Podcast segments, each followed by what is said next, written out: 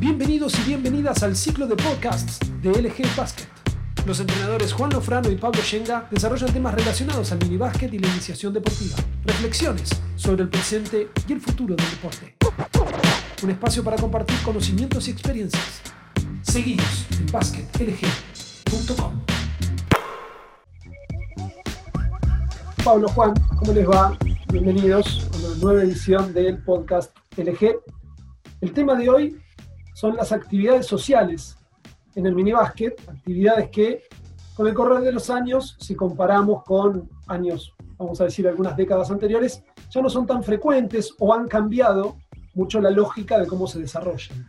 ¿Cómo se piensa una actividad social más allá de la cancha en el minibásquet actual? Hola Agus, hola Pablo. Bueno, qué, buen tema que traes a la mesa, porque mm, a mí me parece que todas estas actividades que exceden un poco la línea blanca de la cancha tienen una potencia interesante y mucho más eh, eh, cuando uno las mira en retrospectiva, ¿no? Y, me, ubico eh, jugador y me ubico entrenador de hace unos años. Realmente si uno agarra a un exjugador y le pregunta por su pasaje en el minibásquet, en esa memoria emotiva, los viajes, los campamentos, las salidas, aparecen seguro. Podrá aparecer el primer partido, el partido que hizo algunos goles más de lo normal, alguno que ganó por uno o que perdió por uno, o alguna situación. Pero lo que estoy eh, seguro, tengo, tengo motivos para afirmarlo, es que ese primer viaje, ese primer intercambio, cuando me tocó ir a dormir a la casa de, o recibí a alguien y vino a mi casa, no, son experiencias que pasen inadvertidas, ni mucho menos, y creo pasan a ser eh, un, plus, pasan a ser una distinción que puede tener alguna institución o no la puede tener. Eh, acá me parece que el rol del entrenador toma una fuerza eh, inusual en el sentido que es él el líder de los viajes. Más allá de que pueda haber una subcomisión de padres que apoye esto, el que toma la, posta de decir, vamos a Tandil al encuentro de Independiente, vamos a Olavarría al encuentro de estudiantes, vamos a Buenos Aires, vamos al de Rosario, nos animamos a más, ¿no? Inclusive eh, los clubes que hasta cruzan la frontera del país, que pasa por casi un año entero todo el núcleo, familia, jugadores, jugadoras, entrenadores, entrenadoras, trabajando en torno a esto casi paralelamente a los procesos de enseñanza y al plan de competencia que presenta. En lo personal, mucho recuerdo, mucho recuerdo que puedo invocar casi a, pesar de los muchos años que me separan, te digo, mi primer encuentro nacional de minibásquet en la cancha de Ferro, año 72, eh, también puedo decir 14 eh, años Brasil, casa de familia, intercambio eh, varias disciplinas de Mar del Plata con la ciudad de Alegrete y así puedo seguir enumerando. Es verdad que han mutado, en esta sociedad que nos obliga a los entrenadores o nos empuja a repensar algunas costumbres como las casas de familia, situación que ha mutado en el básquet, algunos otros deportes lo siguen sosteniendo, pero que creo que, seguimos teniendo herramientas como para poder disfrutar de esto y no privar a ninguno de nuestros chicos, nuestras chicas, a que sea parte de su pasaje por el mini.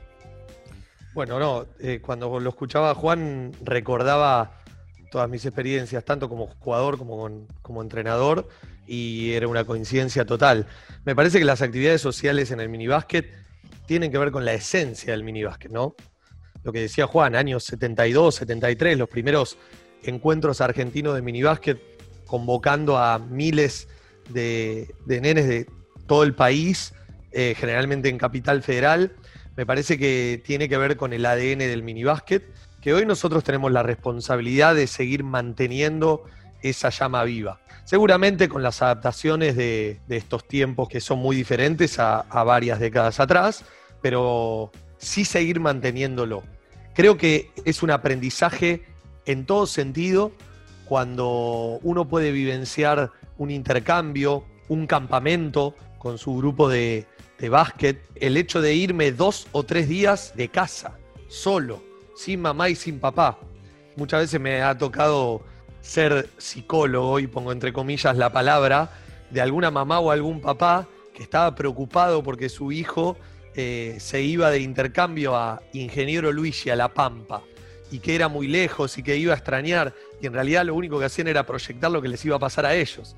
Su hijo durante los tres días no preguntó por su papá o por su mamá y había que pedirle por favor que lo llamen por teléfono para avisarle que estaba todo bien. Me parece que, que está buenísimo, que hay que saber acompañar a las familias, porque obviamente es normal que para ellos sea todo un aprendizaje también, que se conocen otros estilos de vida diferentes, ni mejores ni peores, diferentes, a mí me ha tocado muchas veces ir de Mar del Plata a lugares donde los chicos de 12, 13, 14 años iban al club, dejaban la bici tirada en la vereda y entraban al club y cuando volvían la bici estaba ahí. Y mis jugadores me miraban como diciendo, Pablo, no se llevó nadie la bici. Y yo les tenía que explicar que eso es lo que debería pasar, eso debería ser lo normal y que bueno, en las grandes ciudades muchas veces no pasa eso, ¿no? O chicos que iban al club en moto y que cuando a la noche la llamaban a, la mamá y le contaban, mamá, fui en moto, la, madre llamaba desesperada eh, pidiendo explicaciones, claro, porque si uno lo extrapola a la realidad de las grandes ciudades es inentendible. Pero bueno, como para resumir, me parece que es una experiencia inolvidable y es una experiencia que genera emancipación en los chicos y en las chicas. Me parece que esa es la palabra clave. Con estas experiencias me parece que animamos a que tanto los chicos, las chicas, como las familias suelten un poco y dejen que sean ellos mismos y que se valgan por su propia cuenta. Si se tienen que equivocar, se equivoquen y si tienen que acertar en las decisiones que, toman, eh, también sea bienvenido. Pablo, me, identifico con cada palabra, ¿no? Eh, me gustó tanto la palabra emancipar. La quiero vincular al tema de la autonomía, a esto de poder empoderar a nuestros jugadores, yo iba a decir a nuestros hijos, porque bueno, también como papá me tocó y bueno, no tengo muy claro cuántas herramientas tendría mi hijo, pero estaba convencido de que le iba a hacer, le iba a hacer bien, de administrar la plata que le dan para ese fin de semana, desde eh, tomar decisiones como diciendo eh, me toque bañar, no me toque bañar. Vemos en vivo cuánto nosotros, en pequeños detalles, estamos encima por demás de los chicos. Y le decimos, abrigate, bañate, comprate la coca, pero yo te la pago. Digo, estas cosas que parecen casi al pasar, se pueden convertir en pequeños episodios de aprendizaje muy interesantes. Eh, a mí me parece que las pernoctadas, esta que nos quedamos jugando toda la noche al básquet, y el, y el tiempo dejó de ser un problema, ¿no? Con estos clubes que podemos entrar una hora y nos quedan dos tiros después de mitad de cancha a ver si la meto porque ya empieza la otra categoría. Esta historia de que una categoría empuja a la otra, empuja a la otra y me tengo que ir del club, porque el club está carente de espacios ociosos. O la mayoría, ¿no? Todavía hay algunos que entienden que, hay algunos espacios que, no hay que ponerle un horario atrás, que es un espacio ¿sí? de, de autogestión. Pero digo, esas jornadas que, te quedas toda la noche jugando, entonces te hartás de jugar al básquet, está genial. Esos campamentos donde aparte del básquet aparece el fútbol, donde aparece la bicicleta, donde aparece el fogón, donde aparece ese compañero que no jugaba tan bien, pero resulta que era súper macanudo, súper piola, era un capo, y resulta que tal vez no era un capo en la cancha, y sin embargo en el campamento era un capo.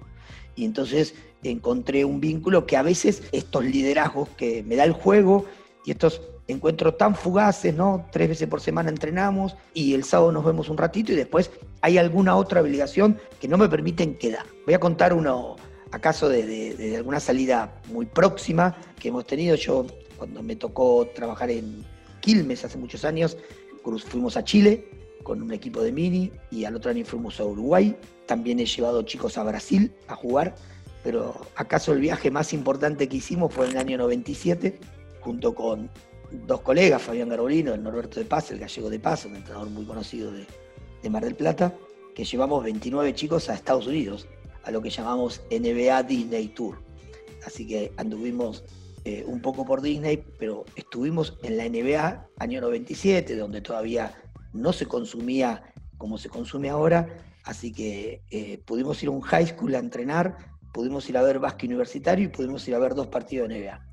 No hay ninguno de esos chicos, hoy todos pasaron, eran entre la franja de los 14 a los 18 años, ninguno de esos chicos hoy, varios papás con hijos jugando minibásquet, que cada vez que me los cruce no me diga y no me recuerde ese viaje. es indudable que se lo van a llevar en su recuerdo para siempre. Obviamente que cuando estuve en Ezeiza con 27 permisos a mi nombre, donde era el tutor de 27 chicos, eh, eh, casi más me tiro para atrás y digo, no, no, no, no, no vamos, eh, porque ahí te das cuenta desde este lado, ¿no? Y hablándole a, a, los entrenadores, a los formadores, que tenemos una responsabilidad muy grande, ¿no? Pero creo que, que, si la encaramos con un equipo atrás, con una serie de papás que nos pueden ayudar y mamás, y que si hacemos las cosas bien, inevitablemente va a ser una experiencia muy positiva. Y el básquet, ahí sí que realmente es la gran excusa. Si nosotros con Pablo hablamos de este, eh, el básquet es la excusa para esta, esta, formación de la, persona y del deportista, cuando hablamos de, la salida, de los viajes, de los campamentos, de los intercambios, ya es, enorme la palabra excusa, porque es el vehículo a poder llegar a experiencias realmente interesantes y que quedan grabadas en el cuerpo, en la emoción, en el recuerdo de, cada uno de nuestros jugadoras y jugadoras. ¿Qué recomendaciones le darían ustedes a los entrenadores y a las entrenadoras de cómo calmar la ansiedad de padres y madres en esta época de hiperconectividad? Yo he viajado con el básquet cuando era chico y se llamaba por un teléfono público y nada más. Actualmente tenemos WhatsApp, tenemos un, un intercambio permanente, pero tampoco la idea es que los chicos y las chicas estén todo el tiempo hablando con la familia, sino que estén conectados con la actividad del viaje, con los, con los amigos, los jugadores este, del otro club y demás. ¿Cómo interviene un entrenador o una entrenadora para administrar esta hiperconectividad actual? Mirá, Gus, es una gran pregunta, gran pregunta. Yo, si bien no soy muy amigo de, prohibir en todo sentido, trato de que los chicos practiquen esa autogestión. En, los episodios que me tocó irme de campamento, irme de intercambio, hacer actividades sociales vinculadas al minibásquet, creo que fueron las únicas situaciones en donde, fundamentando en las reuniones previas a las familias, les pedí por favor, no usé la palabra prohibir, pero supieron entender muy bien cómo era ese pedido o la intensidad del pedido, pedí por favor que no llevaran ningún elemento digital al viaje o al campamento. ¿Por qué? Voy a tratar de fundamentar de la misma manera que se lo fundamenté a las familias. Porque me parece que la presencia de estos dispositivos lo único que hace es desvirtuar el objetivo de ese episodio, ya sea del viaje, ya sea del campamento, de la pernoctada.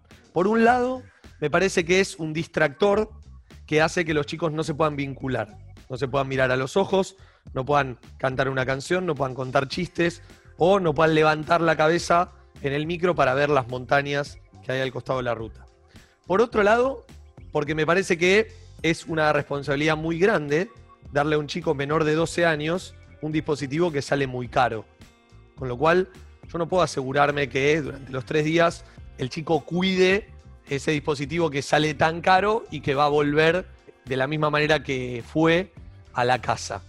Y por otro lado, eh, garantizarle a las familias que en cualquier situación en la cual su hijo o su hija necesite comunicarse con ellos, va a tener un, un dispositivo, un teléfono a disposición. Inmediatamente. Con lo cual, yo creo que si vamos a confiar en los entrenadores, si vamos a confiar en el equipo de gente que está llevando adelante el intercambio, el viaje, el campamento, confiemos plenamente. Me parece que, hay que hacer muchas reuniones previas, hay que anticipar todas las situaciones, hay que comunicar bien claro cuál va a ser la hoja de ruta que va a tener la actividad, el, el viaje, dónde vamos a parar, qué es lo que van a comer, cómo se van a alojar. Me parece que la comunicación fluida no digo que nos asegura que no va a haber problemas, pero sí minimiza todos los problemas. Y que aunque cualquier situación que no podemos prever, nosotros vamos a estar ahí para ayudar a los chicos a resolver. Pablo, Juan, muchas gracias. Nos reencontraremos en el próximo episodio de este podcast LG.